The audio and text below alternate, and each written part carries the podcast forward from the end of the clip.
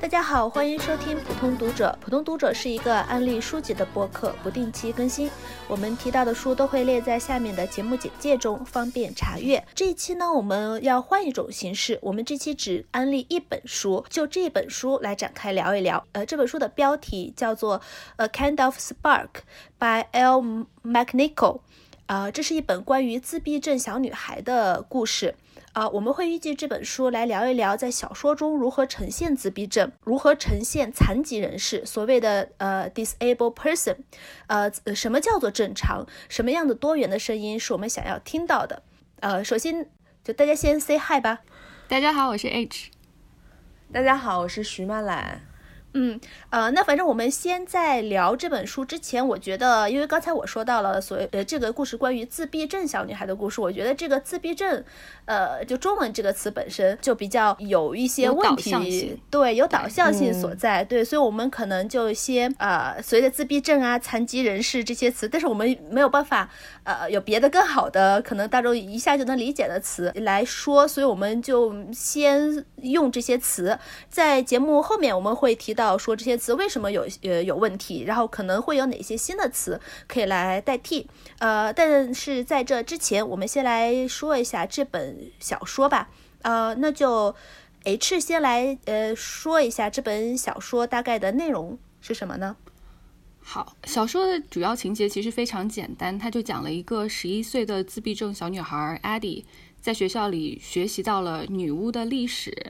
之后，他就游说当地的政府，想要为女巫树立一个纪念碑的故事。然后，在这个故事的发展过程中呢，我们认识到了艾迪的家庭。她有两个姐姐，Kitty 是她的大姐，刚刚进大学，她也有自闭症。然后，她和艾迪是最亲的。然后，另外一个姐姐呢叫妮娜，她是一个时尚 UP 主，她是一个所谓的正常人，就没有任何的症状。呃，她所在的学校呢，有很多同学、老师对她的自闭症也有一些看法。那我们在。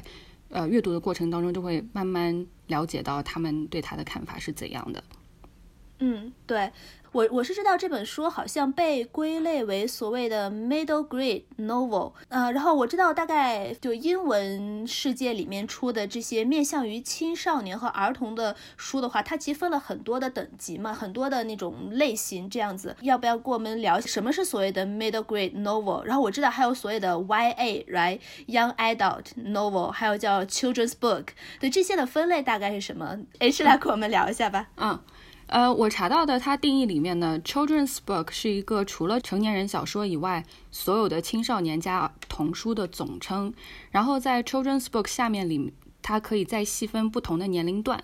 呃，不光有内容难度有相应的调整，然后主人公的年龄和他们的角色的特质、内容的典型性都有相对应的典型。呃，比如说它里面有一个叫 picture books，它的定义是从三岁到八岁的样子，字数呢在。二百五十到一千字之间，然后我们的这本小说 Middle Grade，它的目标阅读群体是八岁到十二岁之间，然后字数在两万五到五万字之间，然后主人公他一般也在呃十一到十三岁，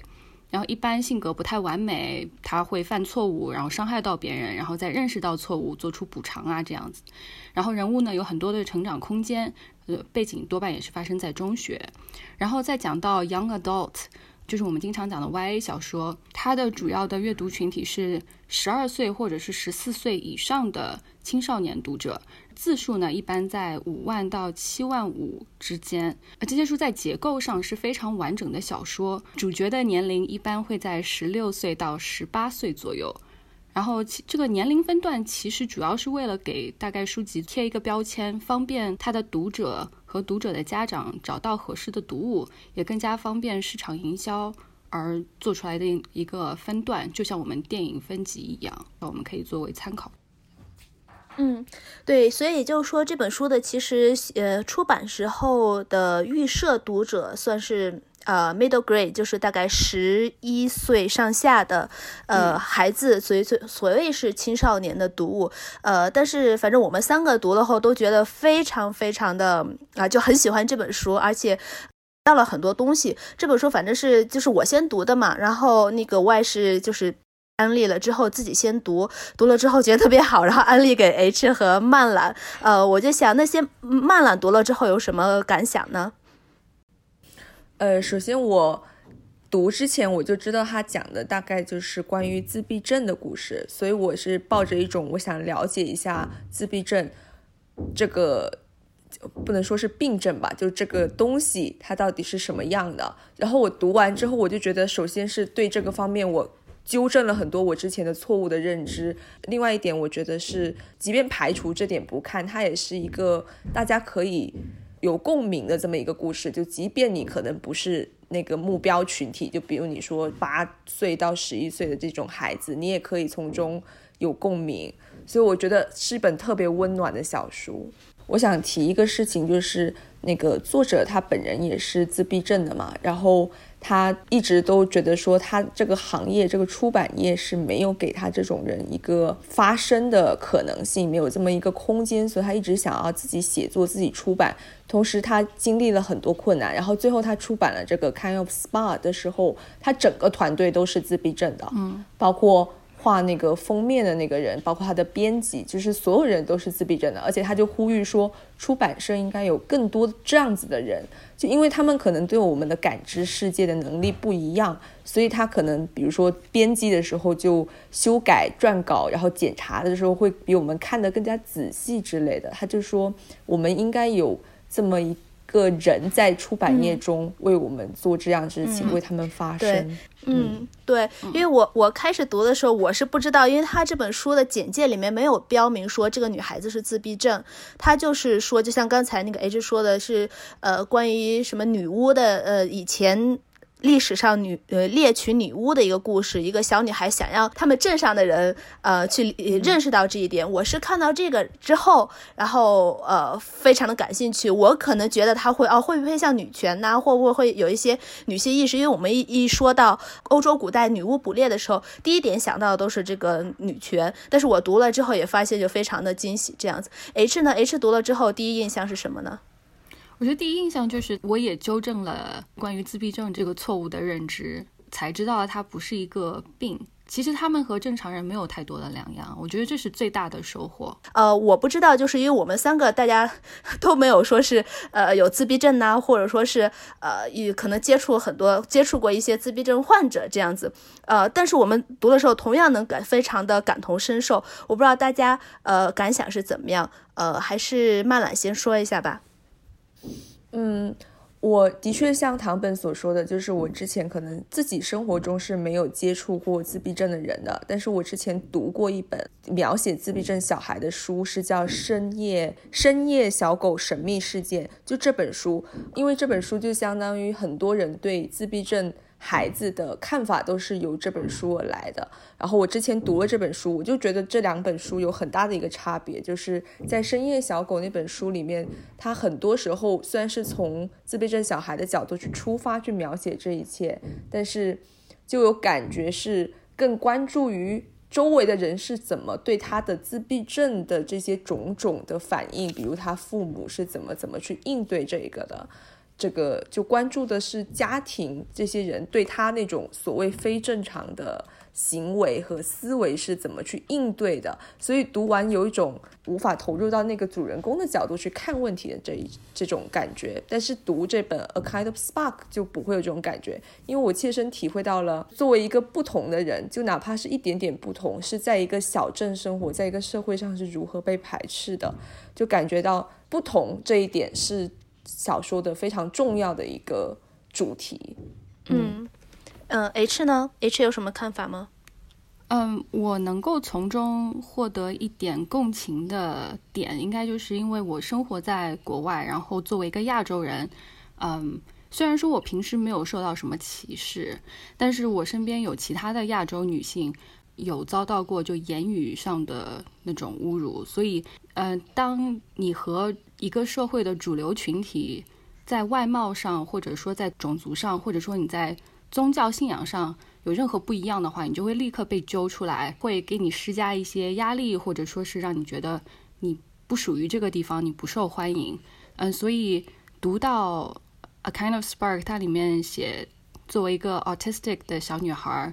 她被身边的人（带引号的正常人）欺负，甚至老师都。不偏向他，不主持正义，不主持公正了，就因为他跟别人有那么一点点不一样而已。嗯，这个还是有点震撼到我。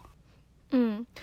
这本小说可能有一点非常成功的方面，就是虽然他写的可能是自闭症的呃小女孩，但是所以作为我们，我觉得每一个人可能多多少少有一些不一样的地方，对不对？就是你你可能就是和这个社会可能稍微有点嗯。呃，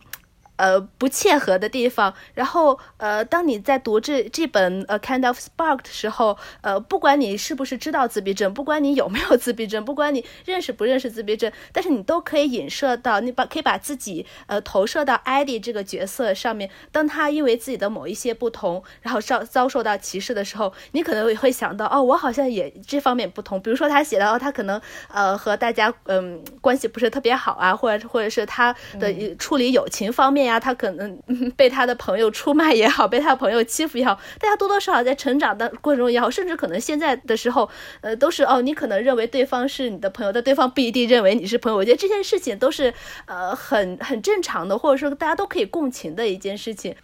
甚至一些他平时就是很呃无伤大雅的一些习惯，比如说他会把一本那个。嗯，口袋字典一直带在身上，一随时翻翻，大家也会觉得这个人很奇怪。然后他平常他很喜欢鲨鱼，他知道很多鲨鱼的小知识，大家也都会觉得他很奇怪。为什么你喜欢鲨鱼，不喜欢海豚，或者说你不喜欢其他的动物？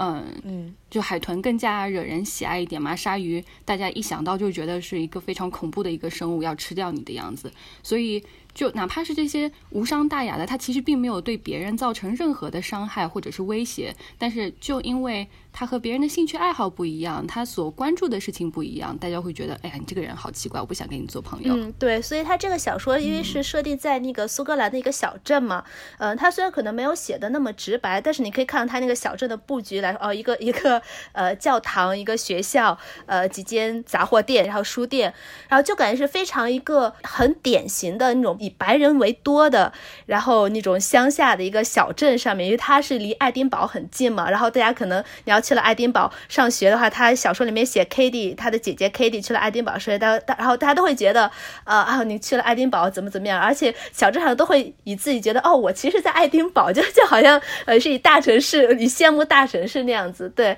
然后就可以，反正因为他这个设定是在这个小镇的话，你可以就。呃，反正有一些背景概念的话，你可能都知道，其实是一个非常传统，然后是以比较相对来说保守的一个小镇。嗯，不光是比如说你是个白人小孩，你是一个呃自闭症，你和大家不同，你就会遭受歧视。然后，如果你要是呃非白人的小孩子，或者是移民的家庭的话，你也可能会呃被大家有偏见。大家可能就是表面不说，但是背地里有偏见。我不知道大家读的时候有没有记得，就是艾迪的一个好朋友从。呃，伦敦，嗯，然后呃，过来转学过来的，对，是奥黛丽，嗯，然后呃，他的话，其实小说里没有呃很明显的写到，呃，他是一个怎么怎么样的，就是。肤色呀，他是一个移民呀，但是他一些很多的一些小的细节，从他父母之间说的语言，从他写到他的头发的颜色和眼睛的颜色，甚至最后一点就是别的朋别的同学说到奥黛丽的时候，你都可以知道哦，他其实是一个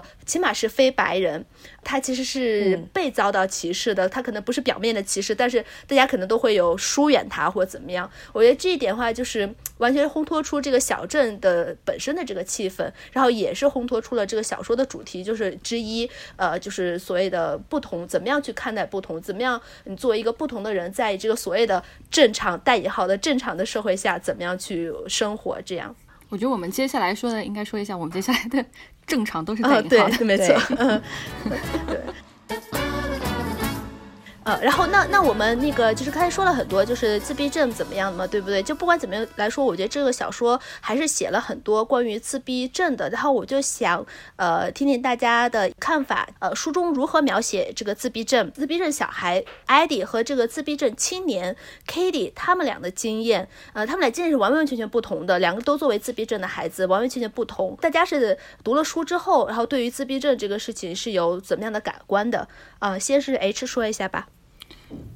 嗯，我印象比较深刻的，他是讲 Kitty 他的自闭症，就是他是一个非常聪明的一个孩子，呃，成年人吧，他已经大概十八岁了，这是他第一年进大学，然后我们从书中可以看到，他是一个非常努力的想要融入大学生活的一个一个人。他一直在尽量的要把自己伪装成和普通人和正常人一样，然后去融入他的大学生活。呃，不光是在学业上，在平时的社交生活里，他都很努力的想要把自己伪装成一个和别人一样的人。他想要脱掉他有自闭症这样的一个身份。嗯，然而他在学校里面的时候，需要戴着太阳眼镜才能在非常亮堂的教室里面坐着跟大家一起上课，因为嗯光线会让他非常的不舒服，这也是他自闭症的一个表现之一吧。整个大学的生活没有考虑到，嗯，像他这样的，像他这样的学生需要一些什么特殊的关照，或者说是需要根据他的需求去改变校园的环境或老师授课的方式，而是希望这样一个少数群体去迎合、去适应大部分人的需要和需求。然后 Eddie 的话，他我觉得他的自闭症可能就更加。内在，这是一本第一人称小说嘛？我们可以看到很多艾迪的心理的想法、心理活动。然后我觉得他的自闭症的话是更加内心一点。我们从他的内心活动看到他有多么的挣扎，他多么希望其实别人也可以跟他一起玩。他里面有一个同学就叫叫 Jenna，对对，就是 Jenna，就是说。呃，好像可能上一个学期的时候跟他关系还非常要好，然后到这个学期就不跟他一起玩了。他觉得艾迪很奇怪，觉得跟他说不上话。但是，嗯，艾迪自己也说，嗯，Jenna 从来就没有关心过我喜欢什么，我想聊些什么，或者我想玩什么，一直都是 Jenna 想做什么，我们就一起去做什么。我觉得他们就是渴望被人了解，渴望被人爱。被人理解，嗯，别人就爱这样的自己，然后自己不需要去做任何的改变，别人就可以爱爱我，嗯嗯。然后我平常对自闭症的了解呢是，呃，我平时听一些播客的时候，偶尔也也会碰到一些故事，就是讲自闭症的小孩儿，但是和那本《深夜小狗神秘事件》一样的，多半都是这些故事多半都是从父母的角度讲。在抚养一个自闭症的孩子的过程当中，他们的一些挣扎、困难、挑战和突破，就渲染这些父母有多么的锲而不舍，他们并没有放弃他们的孩子，亲情有多么的伟大。然后，一般这些故事里面的孩子呢，都有一些，嗯，带引号比较严重一点的情况，他们可能，嗯，没有办法说话，一直都不说话，没有办法跟父母交流，没有办法去向父母。做任何情感上面的表达，然后我在读这本书之前就一直以为自闭症是一种病，是可以医治的。然后在读过这本书之后，包括又去看了一些其他的资料，就最大的改改观就是知道了自闭症它不是一个病。他在书中一直反复强调，就是我是 autistic，我我没有自闭症这个东西，我只不过是 autistic。我的大脑跟别人有一点不一样，但是我跟你们其实大部分时间是一样的。我也是，我也是一个正常人。对他们只是跟我们感知这个世界的方式和处理信息的方式有一点不一样而已。不一样，嗯嗯嗯。对，我们刚才大家也说到，自闭症可能本身不是一个症，不是一个病症。然后，所以呢，当中文我们在一直在说自闭症、自闭症的时候，这个词可能就不是。特别的合适，呃，我是知道小说中，然后用到一个就所谓的我们非自闭症的人，他会叫做 neurotypical，中文的反正中文字典里面的翻译的话是叫做神经典型或者神经正常的，我觉得这个正常的也是要加引号的正常的，呃，然后我觉得大家有没有就是对于呃尤其是中文或者是呃这种表达词汇上面，呃。呃，自闭症也好，或者是残疾人士也好，这种 disabled person，呃，这些词也好，有有什么有什么想法吗？大家在用的时候，或者是或者觉得你会觉得这些词会对你来说不舒服吗？或者是有什么词可以呃，你觉得可以代替呢？这样子，我是会觉得不舒服，就是在读完这本书之后，我是会觉得不舒服的。但是在这在读这本书之前，我一直以为它是它是一种病的时候，我不会觉得说。说自闭症，对，是就是很就让我觉得，哎呀，浑身不舒服的一个感觉。就我觉得在英文的这个语境下面，有很多词汇啊，它可能根据就文化的发展，它是可以把嗯附加在这个词汇上面的一些感情色彩改变一下的。然后你会觉得作者他在说英文的时候，他一直说我是我是 autistic，I don't have autism。就不是 something you have，就 something you are。然后这个语言这个说法就让我联想到了啊 LGBT 群体，尤其是在出柜的时候，他们一直强调说这不是一个选择，这不是一个生活方式。所以这个这个我就当时就觉得有一点共鸣吧。嗯，曼兰呢？我我也是跟 H 的感受是有点类似，就在读之前我没有觉得这个说法有什么问题，然后读之后我就发现哦，原来这个是中文的表达真的很有问题，中文的症就感觉它是一种病，它需要被治疗，然后包括残疾人士、残障人士，我也有这种慢慢开始有这种感觉，但我实在也是想不出说有什么可以替代掉。这些说法的，特别是在很多官方的组织都是在用这个词的时候，就如何从我们自己的角度去说这些东西。对，我在我们在录之前，我还上了一下那个 CDC 的网站，就美国疾控中心的网站，然后它列那个 autism，它的全名是 autism。呃，spectrum disorder，嗯它是一种 disorder。对你还是会觉得就是在语言方面要。去除它的感情色彩，还是有很长的一段路要走的。嗯，所以说，我觉得如我们应该嗯去听，就是比如说 disabled people 或者说是 autistic people，他们希望怎么样被称呼，嗯，我们就应该尊重他们的意愿，去这样称呼他们。嗯，那曼兰有什么想说的吗？呃，我首先就是跟。H 刚刚所说的一样，就我读之前，我对自闭症的一个错误的看法，就是觉得说他们应该是，首先这应该是一种病。但是正如 H 刚刚所说的，我们读了之后就了解到这不是一种病，就是 autistic 是一个感知世界不同的方式而已。然后另外一个就是我对他们之前的错误认知，就是觉得自闭症的人话应该比较少。这一点在小说中也有体现嘛，就是那个老师，那个欺负艾迪的老师会说，他觉得艾迪没有自闭症，因为他可以表达自己，他可以说话，所以他觉得他都是装出来的。就包括艾迪，他有时候接收不了太多讯息的时候，他会有一点点小崩溃那样子，然后那个老师觉得他是在耍脾气，就是在发脾气，这些都是我们可能就所谓的正常人对。自闭症原来的看法吧，就代表我自己而言。然后我自己看到的时候，包括我之后去了解一下，才发现说自闭症其实它是一个光谱，就没有说轻度的自闭症跟一直到强度的自闭症这样子的一条线，这样子可以一个标准去划分，而是一个光谱。每一个人他的自闭症可能会有不同的症状的表现，这是我看到一点。而且我刚刚 H 提到一点，就是说。觉得他们都是希望被了解、被爱的，这也是我读其他很多类似的书的时候的一种感觉，就是感觉就是我爱你，就父母可能对那个孩子说我爱你，但是我不爱你自闭症的那个部分，就 I love you but I don't love the autistic side of you，就有一种这样子的感觉。但读这本书就感觉，嗯，书里面的人都很大部分都很支持艾迪，也是我很喜欢这本书的原因。嗯。嗯，呃，我觉得可能让大家这样想法，嗯，呃，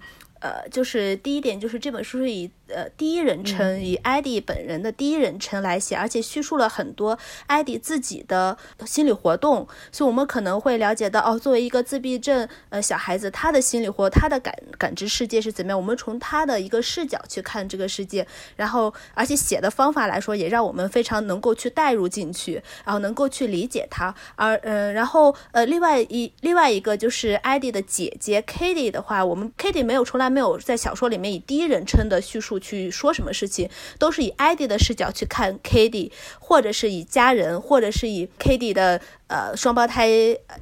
姐姐、妹妹，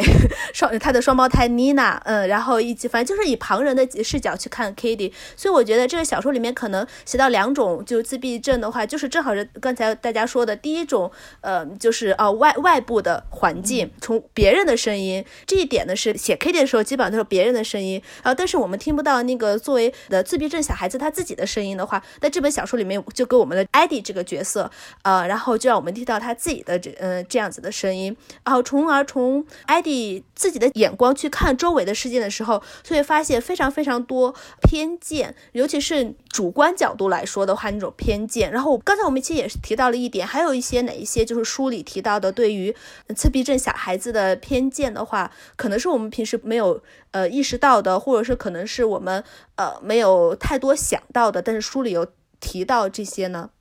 我大概总结了一下书里面的一些偏见，就是觉得他们没有感情，就算有，他们也没有表达感情的能力，然后他们无法共情，他们没有办法感知别人的感情，嗯，他们非常笨，非常懒，然后任何原创的想法都不可能是他们自己的，这些是我大概总结了一下书里面的偏见吧。我想到一点就是，呃，有一些，尤其是呃大众。呃，流行文化当中对自闭症的解读的话，其实会把他们呃解读成一种有超能力，呃，比如说数学天才，就虽然他其他都不好，但他是数学天才，或者说呃，虽然他这些不行，那他某某某方面天音乐天才或怎么样。我觉得可能读了这本书的话，对我来说，反而我会觉得，其实他们就是正常人，呃，可能就像对大家说，他可能就是接触呃接受讯息的方式和一些可能思维方式或理解方式和我们的不。不同就是比如说大脑神经方面的，呃，那方面和我们不同，但是可能你说，呃，也不是说他们什么都不能做，但是也也不一定说他们可能就完完全全是 天才那种，呃，反正我是读了这本小说之后给我的感觉就是，大家可能就是正常人，大家需要爱，然后大家需要更多的关怀，然后需要家肯定需要家人的关怀、朋友的关怀，呃，同时要认清楚。啊，他们本身可能就是一个普通人，而且可能会跟所谓的我们这些非自闭症的人来说，会有很多共情的一点。我们在读他们的故事的时候，在读他们的想法的时候，会有一些呃共情的这点在。呃，这个可能是我想说的这一点。唐唐本一说到这个，我就想到雨人。对 对，是的，其实就是感觉把他们所谓的天才化，其实也是把他们放在所谓的。正常引号之外的那样子，不管是把他们往下拉还是往上捧，其实都是想要把他们排除在我们的正常之外。就所有的正常都是加引号的，所谓的正常之外，我觉得这也是一个很有意思的文化现象。就是从没错没错，因为嗯，对啊，我觉得就算不是有自闭症的天才，天才和常人。来比的话，天才都是在常人之外的。然后我们常人是什么？常人是正常人，对不对？都是。然后在天才都是在正常人之外，不管他是以好的意义还是坏的意义，他都是在正常人之外的。所以你把那个自闭症把他们表现成一种天才来呈现的话，那还是在常人之外、正常之外的。对对，作者无论是在书里面，还是在他平时的采访当中，也一直不断的在强调说。Autism 不是一个 super power，它不是一个超能力。Autistic people 也是正常人。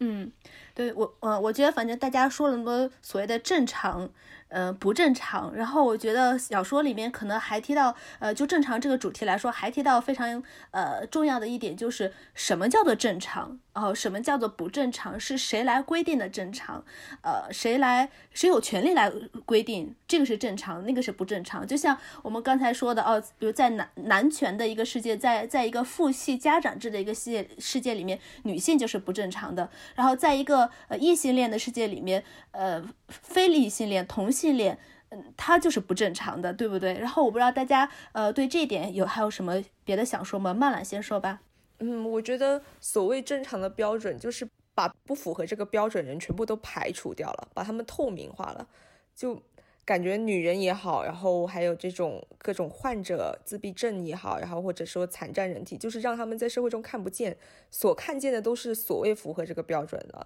就这是一个特别可怕的事情。如果是你是一个在这个标准之内的人，我觉得你必须时刻去思考这个标准是由谁制定的，你是以谁的牺牲为代价去享受这些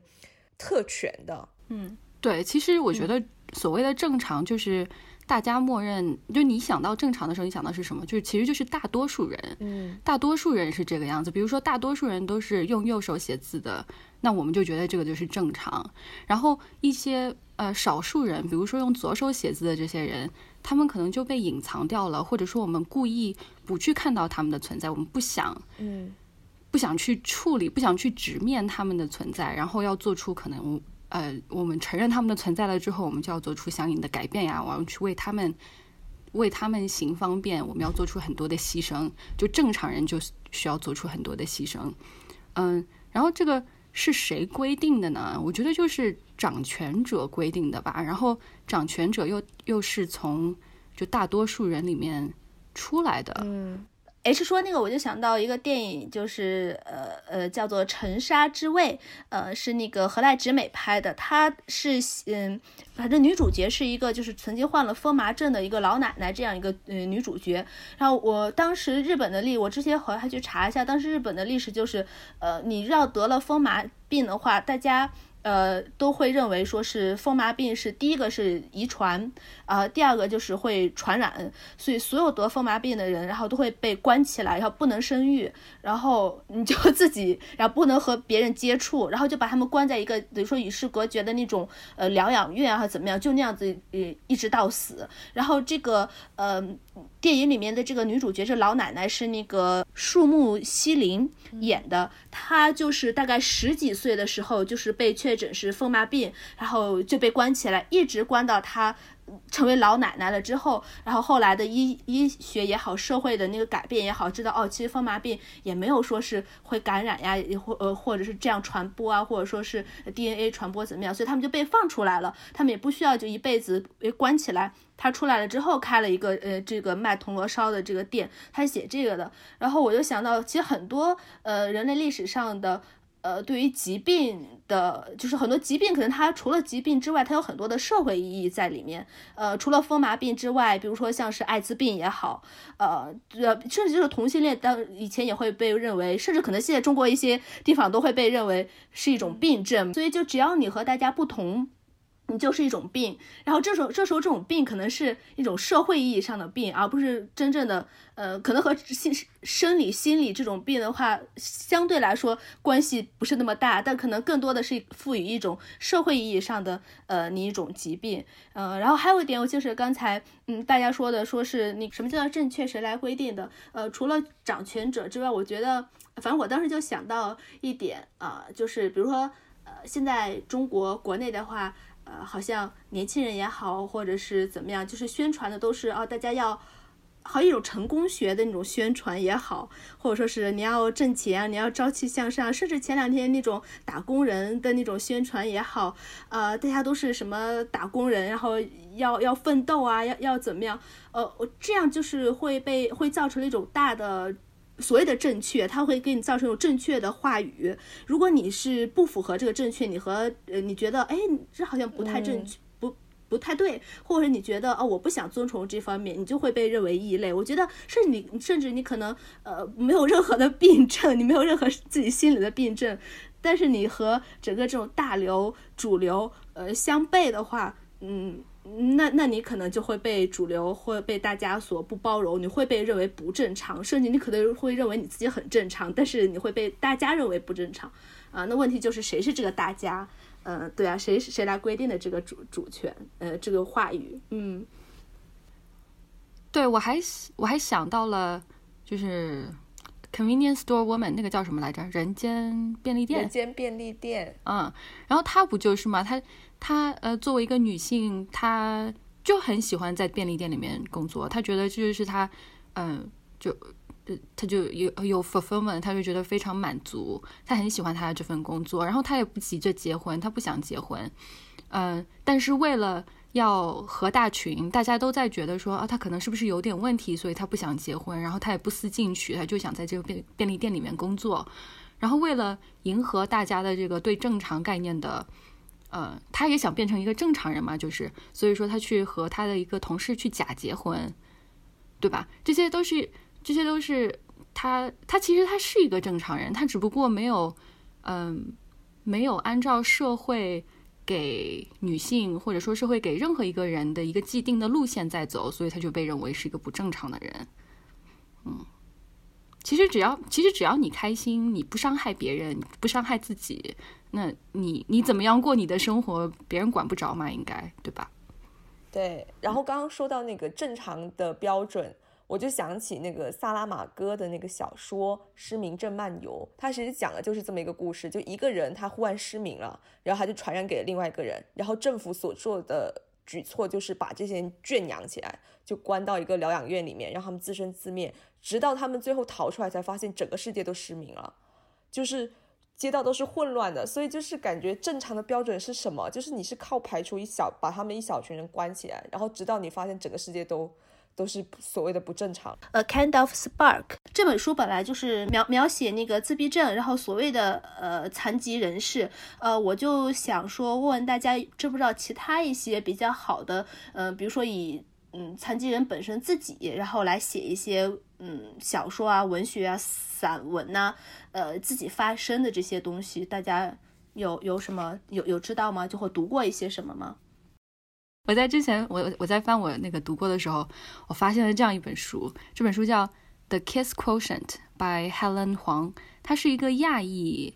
呃亚呃亚裔的美国女作家，她就专门写爱情小说。然后这是她第一本第一本小说。小说呢是非常比较简单吧，故事就是说一个女主角她是在自闭症光谱上的，然后她雇佣了一个男妓，就 male escort 来教她怎么跟人相处，怎么约会，怎么谈恋爱，甚至怎么上床。自闭症女孩的这个方面是写的非常不错的。那作家呢，他自己。呃，也是有自闭症。然后我想具体讲一下这个作家是怎么发现自己有自闭症的，就背后的故事非常值得一提。他一开始想写一个男女角色兑换的《The Pretty Woman》，就是那那那个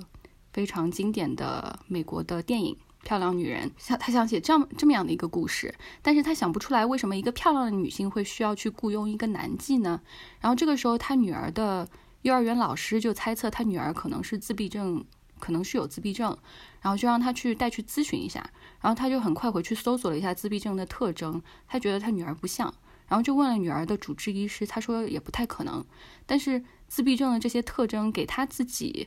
嗯，带来了小说的灵感，所以他就决定，嗯，就做了更更加多的自闭症的这些啊研究，他就觉得这个女主角就可以是这样的一个社会成员，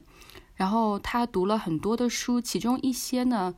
一些书籍是专门讲在光谱上，在自闭症光谱上的这些女性，她们更加能够模仿他人，假装和其他人一样去融入社会。然后她一边读，就一边觉得和自己从小的经历非常非常像。然后她还通过脸书和其他一些社交网站，跟其他的一些在光谱上的女性交流。然后她就最后决定去看心理医生，最后呢也被判定为她是。呃，在自闭症的光谱上的，就是在这个漫长的过程当中，他也同时在写这本小说。然后，因为它是一本爱情小说嘛，读起来也，嗯，非就非常甜。然后让大家知道一下，就是就我们之前提到的这个点，就是哪怕是一个呃有自闭症或者说其他。嗯，特殊群体的人群，他们也希望被爱，而且希望你爱的就是他们现在的这个样子，而不是说把你去改变成一个其他的样子才能够去爱你。我觉得这这个话，其实就是作为文学主题来说的话，我觉得可能是一个呃，就不一定说是一定要把呃角色写成自闭症呃才能写的一个主题。我觉得可能很多文学作品也好，爱情小说也好，都是以这样一个主题，就说是要爱。嗯，你自己本身对不对？要爱这个，就是呃，要爱这个人，就是本来的样子，这样子。呃，甚至可能一些什么少女漫画呀，就很多个大众的流那种主流的那种爱情叙事的话，其实都是这样子的。哦，我觉得，呃，那个你把自闭症可能只是排除在这这种主流叙事之外的，其实他们和大家是一样的。嗯哼，嗯，对，嗯。然后曼曼兰有什么读过？类似的书吗？刚刚那个提及到说讲那种残疾人就不一定是自闭症的那种性生活是比较少的文学作品。我我读的这个不是文学作品，我是看了那个一部电影，法国电影叫《触不可及》，它里面就是那个白人富富翁，就是好像是脖子以下全部都瘫痪了，然后他就要请一个护理，然后这个护理他请了很多专业的护理，他都不满意，因为这种专业的护理他就会。对他就有一种怜悯的感觉，就是护理他的时候有一种居高临下的怜悯感觉，哪怕是是在为他服务，所以他就请了一个从来没有当过护理的黑人小伙，街头街边混混的那种，因为他就是把他当一个普通人，就觉得他是一个脾气有点坏的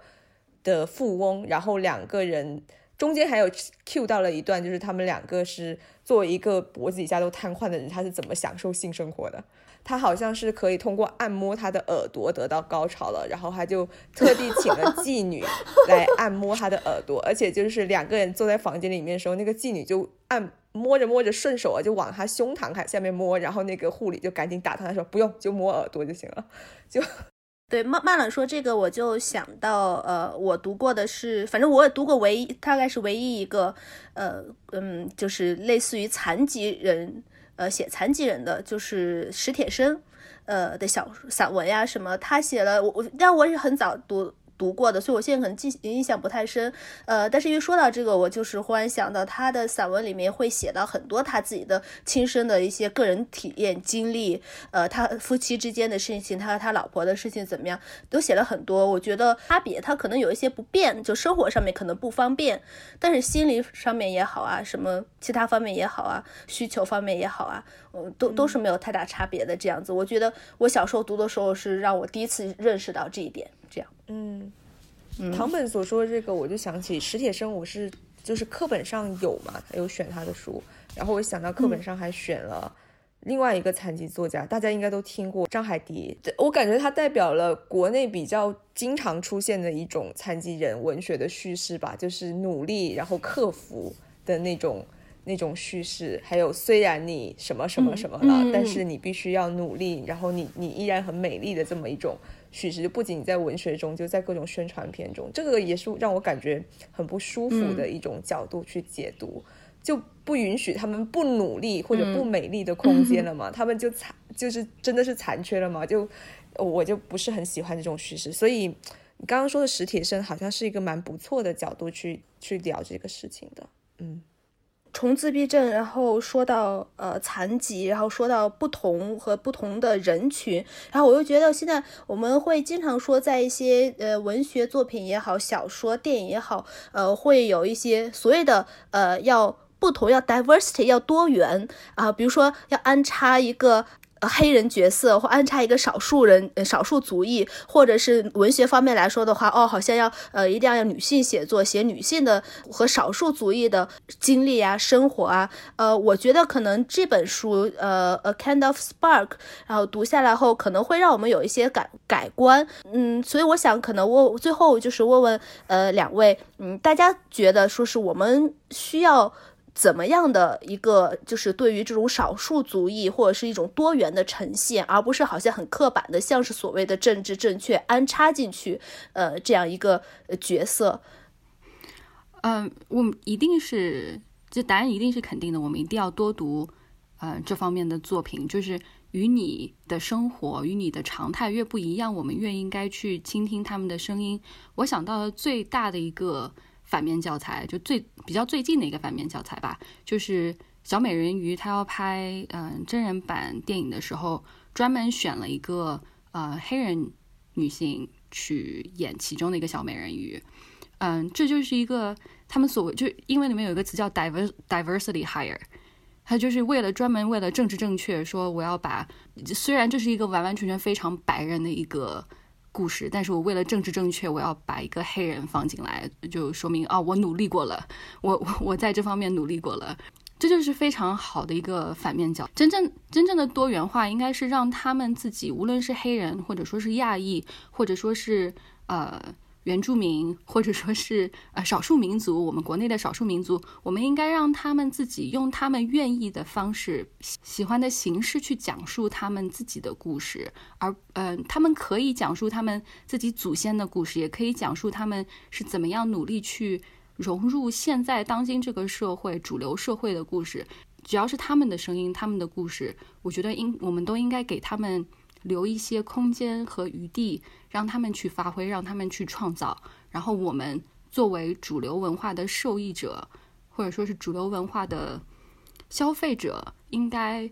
嗯给他们多一些关注。然后这样的话，其其实我们自己也是可以受益的，因为这个世界毕竟是多样的，有多少个人就有多少种人生。然而我们的人生又是很有限的，我们的一生也许只能真正的感受到。自己正在过的这个人生，所以无论是影视作品还是文学作品，都是很好的帮助了我们去拓展这个认知的媒介。你可以用一本书或一部电影或者一一部电影的长度去体验体验去了解自闭症孩子是怎么思考问题的，或者说一个靠轮椅生活的人需要有哪呃需要面临哪一些出行的困难，有哪一些不便。一个艾滋病的患者，他生活中遭受着怎么样的歧视，我们应该去避免，嗯，这样子对待他们。就是他们有很多的，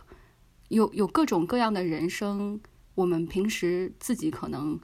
嗯，没有办法看到，没有办法去体验到，但是我们可以通过他们的讲述，去至少有些有一些些的了解，然后可以形成一个更加和谐、更加包容的社会。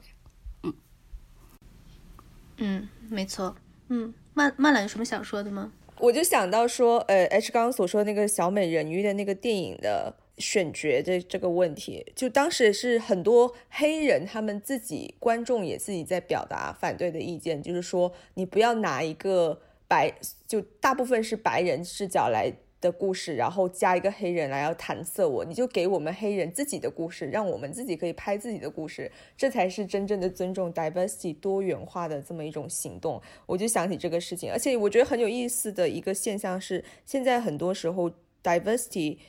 很多剧的翻拍，他都会加黑人演员进去，然后亚裔就没了。就是这个，这个我觉得是很经常出现的。就好像我前段时间看《绯闻女孩》的第二版翻拍的剧照，原来是有亚裔的，现在没了，就这样子的一个现象。就其实这也没有很多元化啊，我觉得这是另外一个蛮有意思的事情。嗯。嗯，而且就像说，就像那个大家说的，呃，你给一个电影里面安插了一个黑人角色，他就是 diversity，呃，那你为什么呃，有人会问，那你为什么不安插亚裔？那然后他们会说，好，我们安插个亚裔。可是为什么不安插一个拉丁美裔？为什么不安插一个原住民？然后又会说，为什么不安插一个女童？为或者是男童？其实 diversity 太多了。如果你只是在一个这样的一个普通的一个叙事里面安插这些角色的话，其实是没有呃，对于一个呃这种系统性的歧视的话，它是没有任何的改变的可能性的。嗯，他你只是觉得我做到了这件好，就是一个粉刷性的工作，一个表面的工作。嗯，对。然后呃，H 刚才说的就是让他们自己讲述自己的故事的话，我觉得非常好的一点就呃非常说的非常好。而且嗯，国内的话，像现在正在上映的那个万马彩蛋的气球，呃，之前。呃，H 也想读万马才那个小说，我也很想读他的小说。对这部作品的话，就是他呃一个藏族呃导演和呃和作家的身份拍的是藏族本身的一个故事，但他这个故事呢是关于计划生育的，所以它其实又是非常中国的一个故事啊。所以我这点我我就觉得他做的非常非常的好。这你可以不说他是什么。政治正确，呃的的那那种表现形式，这就是一个气球这个电影就是一个非常好的一个正面的一个例子，这样子。然后可能政治正确反面的例子的话，就比如说一些呃超级英雄类的电影，然后会安插各种呃种族的演员进去，然后呃但是讲了一个非常甚至是一个美国的一个美国呃的英雄主义、个人英雄主义的一种叙事。我们这我们这一期主要聊了《A Kind of Spark》这本小说，呃，其中的很大的一个主题，呃，什么叫做正常？我觉得，我觉得这本书是一个很好的一个，就是对于如果说你不了解自闭症的话，是一个很好的扫盲的书。就我们国内，我觉得非常急需这样子的书，就是非主流群体在国内受到了很多的歧视和就错误的理解，我们国内急需这样子的科普教材。其实我非常非常希望国内有出版社可以引进出版成中文版，呃，不知道有多少人编辑能听到，非常非常，然后我们都非常非常希望这本书能够引进出版成中文版，让更多的尤其是中国的读者能够读到这本书，然后也也希望大家如果可能的话去呃支持呃这个作者和这个呃小的出版社能够去买英文版，然后在 Book Depository 上面呃可以买。那我们这期就到这里了。然后，如果大家有什么想法的话，欢迎给我们留言。那我们下期再见了，拜拜，拜拜，拜拜。